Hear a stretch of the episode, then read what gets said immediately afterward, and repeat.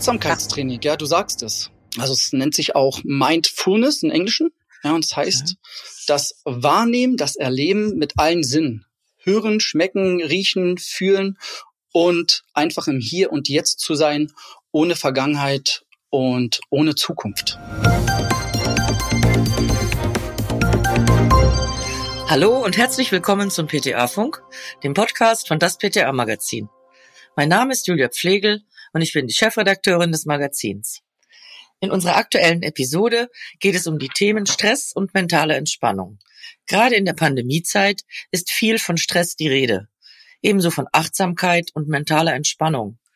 Gemeinsam mit meinem Gesprächspartner Daniel Pripitsch möchte ich herausfinden, was die einzelnen Begriffe denn genau bedeuten und was Sport und mentale Entspannung oder mentale Gesundheit miteinander zu tun haben. Seien Sie gespannt. Der Podcast wird Ihnen präsentiert von Rauszeit im Kopf, eine Initiative von Kalmar Life von Bayer. Dauerstress, Multitasking, gereizte Stimmung. Empfinden Sie das auch so? Dann lassen Sie sich durch das Achtsamkeitstraining Rauszeit im Kopf inspirieren und begegnen Sie stressigen Situationen mit entspannter Haltung. Am 7. Oktober startet Rauszeit im Kopf exklusiv für PTA und Apotheker. Gönnen Sie sich eine Rauszeit und nehmen Sie teil an der kostenlosen Webinarreihe. Professionelle Coaches nehmen Sie mit auf eine spannende mentale Reise. Die Anmeldung ist ab sofort möglich unter rauszeitimkopf.de. Hallo Daniel, schön dich zu hören.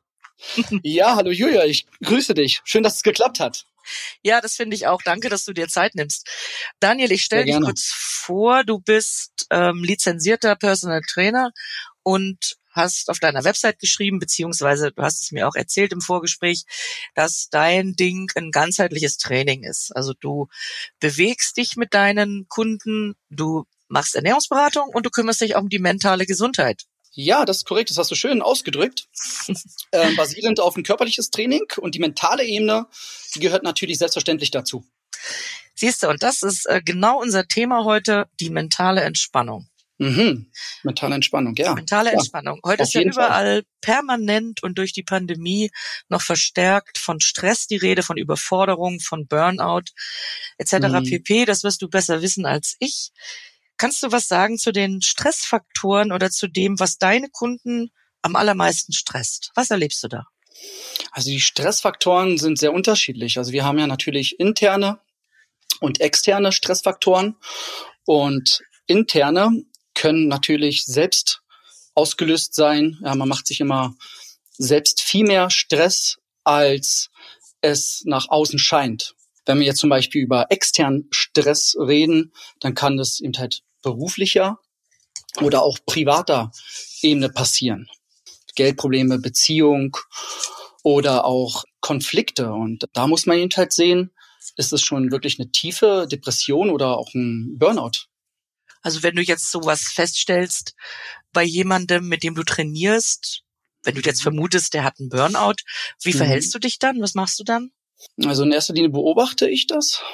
Und ähm, wenn das wirklich schon einen intensiven Fortschritt ist, ja, die Krankheit sozusagen. Also dann sage ich, okay, du brauchst seelische Unterstützung. Dann ist ein Psychotherapeut natürlich auch angesagt. Und wenn es aber so ist, dass der Kunde sich am Anfangsstadium befindet, dann können wir auf jeden Fall mit Sport und mentaler Entspannung entgegenwirken. In dem Zusammenhang mit mentaler Entspannung fällt ganz, ganz häufig das Wort Achtsamkeit.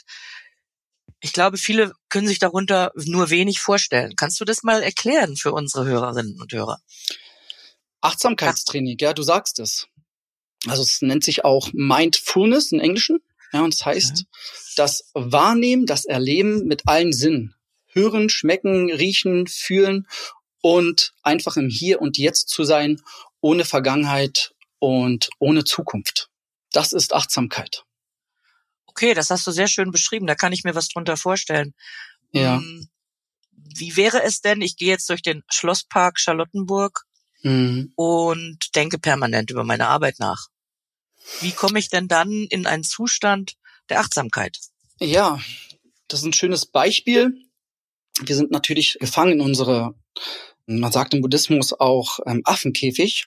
Ja, das Affenkäfig. Affenkäfig, okay. ja. Okay. Und damit ist gemeint, dass wir einfach ständig in unseren Mustern gefangen sind, ja, mit unseren Gedanken, also wie in ein Käfig und der Gedanke ist wie so ein, wie so ein Affe, was hin und her springt. Also wir müssen die ganze Zeit beurteilen, bewerten und lassen gar nicht mal die Ruhe zu. Und das ist eben halt wichtig, dass wir auch mal abschalten, raus aus dem Affenkäfig gehen, den Affen von außen beobachten und einfach mal sein lassen und einfach mal die Ruhe und das Bewusstsein genießen und die Natur.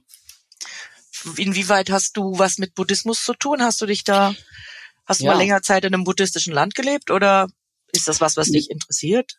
Oder beides? Ja, das ist auch eine schöne Frage. Ich war oft in Asien unterwegs und habe da mich zurückgezogen. Ein Retreat war das, etwa ein persönliches. Bin dadurch natürlich die Landschaft gegangen und kam auch wirklich zur Ruhe und da waren so einige Erkenntnisse, die ich da sammeln konnte, auch für meinen Geist und für meine Seele. Habe mich auch schon im Vorfeld viel mit Yoga beschäftigt und mit Meditation, weil die Achtsamkeit ist eigentlich ein Teil einer Meditation. Man sagt ja auch Achtsamkeitsmeditation. Also wenn wir uns bei der Meditation auf uns in innen konzentrieren, auf das Innere, ja, dann äh, sprechen wir von Achtsamkeitsmeditation. Also die Meditation ist das Zentrieren und die Achtsamkeit das innere Erleben sowie das äußere Erleben. Also es klingt alles unglaublich spannend. Ja. Jetzt ja. frage ich mich nur, wie kann ich das denn lernen? Kann ich achtsam? Ich muss ja Achtsamkeit lernen können. Mhm. Denn du hast es ja offensichtlich auch gelernt. Wie lernt man denn sowas? Also das, das ist eine Erkenntnis, ja? wie gesagt. Es dauert Wochen, Monate, Jahre und die Intensität, die steigt dann natürlich. Also der, der Zugang, der wächst. Der Zugang wird immer auch offener, kann man sagen, zu dir selbst. Da gibt es natürlich auch drei Phasen der, der Achtsamkeit. Einmal sozusagen sich bewusst zu machen, ja, zu erleben, zu fühlen, das, was ich am Anfang gesagt hatte. Und in der zweiten Phase zieht man sich wirklich raus, ja, und beobachtet den Affen, die Gedanken von außen. Ja, genau. Mhm. Da sind wir wieder beim Affen. Und die dritte Phase ist eigentlich schon eine Phase der Transzendenz. Ja, dass wir eins wirklich mit dem Kosmos sind und wirklich zur Ruhe kommen und eins sind und wirklich die Gedankenwelt sein lassen und wirklich abschalten können. Das kann ich mir vorstellen, dass das wirklich ein Prozess ist, der lange dauert. Integrierst du sowas auch in dein Training? Also gehört das zu einem ganzheitlichen Training dazu oder machst du das Machst du das mhm. grundsätzlich oder also hab, eher klientenabhängig?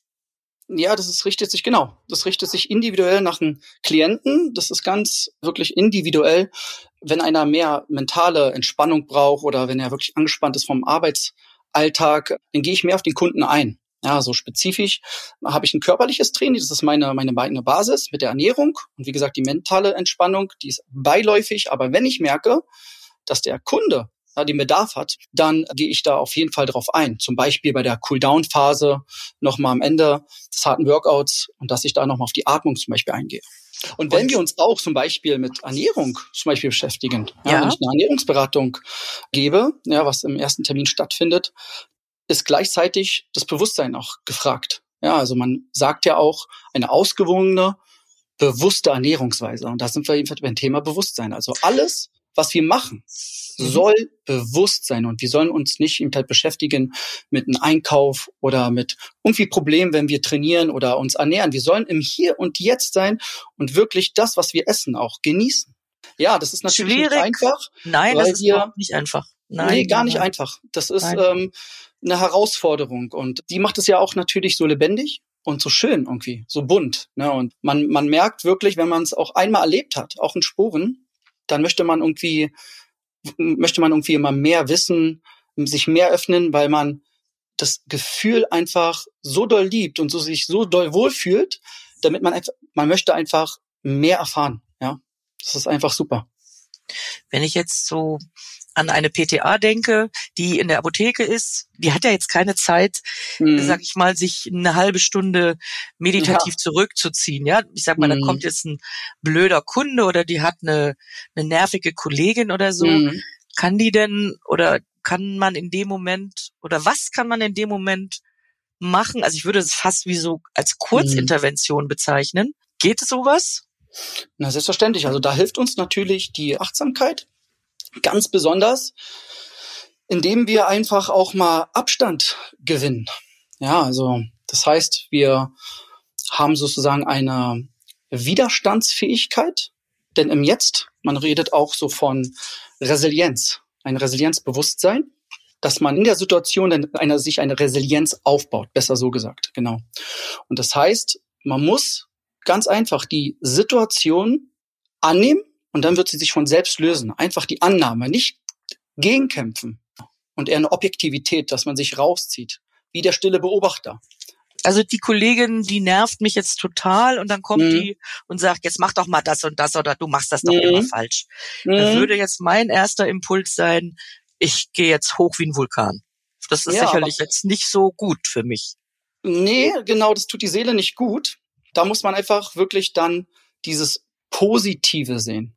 Den positiven Moment, in dem vielleicht ist ja dieses Problem, was sie gerade hat, sie ist damit so überfordert, ja, dass du das jetzt gerade abbekommst, aber es ist, macht es nicht zu dein Problem. Das ist eben halt die Kunst dessen. Sag dir lieber, dass es vielleicht eine Chance ist, daraus jetzt zu wachsen. Ja, dass du mit positiven Affirmationen arbeitest dann und sagst, nein, ich bin jetzt der richtige Ansprechpartner, ich bin so schlau, ich bin so stark und mhm. ich muss jetzt für die Kollegin da sein. Ja, ich bin jetzt hier genau richtig.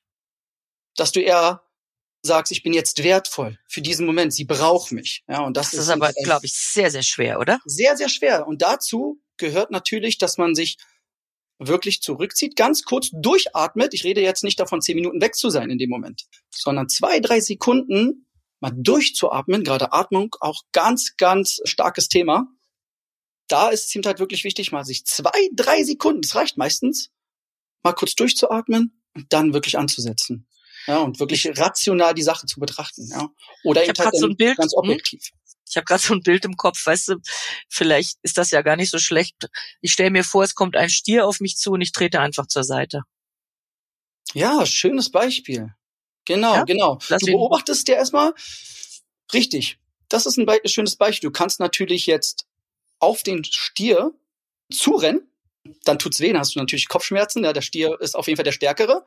Ja, so ist es eben halt auch mit dem Stress, der dann und in uns durchdringt, so wie die Kollegin, wenn du es zulässt. Aber mhm. genau deswegen schönes Beispiel, einfach einen Schritt zur Seite und den Stress einfach laufen lassen. Wie der Stier, der an dir vorbeizieht. und Sport, denke ich, kann das Ganze positiv unterstützen. Sport ist ja dein Metier. Ja, was richtig, genau. Kurz sagen, was, was macht Sport mit uns? Abgesehen davon, dass er natürlich gesund ist.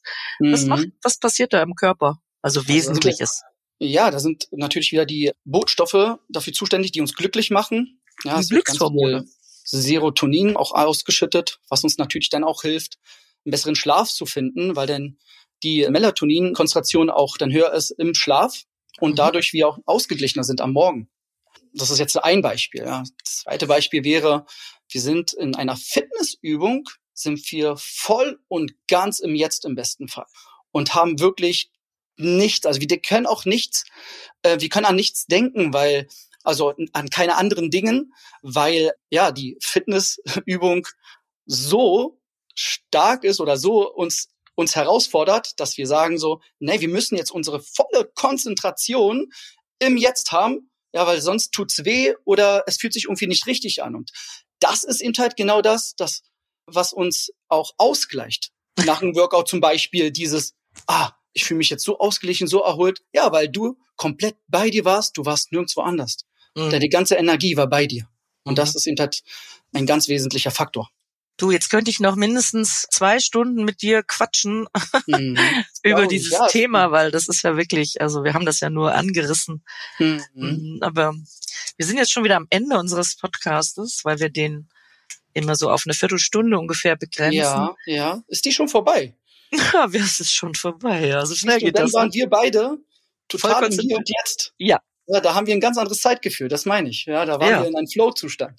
Das ja. ist jetzt auch wieder ein schönes Beispiel. Ich möchte jetzt nochmal den Affenkäfig aufgreifen. Ja. Das ist wirklich ein schönes Bild. Das werde ich behalten. Bist du auch manchmal im Affenkäfig? Ja, täglich. Ja, Auf jeden Fall. Sind wir immer, ne? Ja, täglich. Also, also immer. der Affe, der ist immer, immer dabei. Die Kunst ist es ja eben halt, das kurz zu beobachten, zu erkennen und sich dann rauszuziehen. Sozusagen das als Trigger zu nehmen. Ah, stopp! Ich brauche jetzt meine Ruhe, mein, mein mentales Gleichgewicht. Und dann guckt man sich einfach den Affen von außen an, als selbst im Käfig zu sitzen. Also ich finde, das ist ein super schönes Schlusswort gewesen. Das Bild behalte ich unbedingt im Kopf. Und du behältst den Stier im Kopf. Ja, definitiv. da können wir uns die Hände reichen. Sehr schön. Daniel, ich bedanke mich bei dir und ja, ich sag Tschüss und bis bald mal wieder. Bis bald, ich freue mich. Mach's gut. Ciao, ciao. Tschüss. Das war unsere aktuelle Episode vom PTA Funk, dem Podcast von das PTA Magazin. Danke, dass Sie zugehört haben. Wir freuen uns über Downloads, Likes und Kommentare. Auf Wiederhören bis zum nächsten Mal.